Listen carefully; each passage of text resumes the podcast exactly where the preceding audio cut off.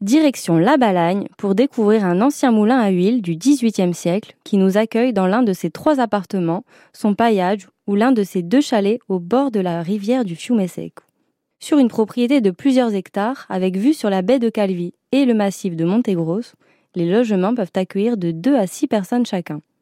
L'ancien moulin abrite quatre appartements ayant conservé le charme de l'ancien et l'authenticité des moulins de l'époque.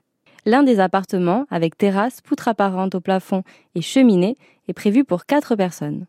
Un second, avec jardin, peut accueillir de 2 à 4 personnes. Un autre appartement prévu pour deux personnes offre un espace voûté de 4 mètres de haut et une petite terrasse face à l'étang. Une maison en pierre pour deux personnes donne quant à elle directement sur la rivière et offre une vue imprenable sur les montagnes et la mer.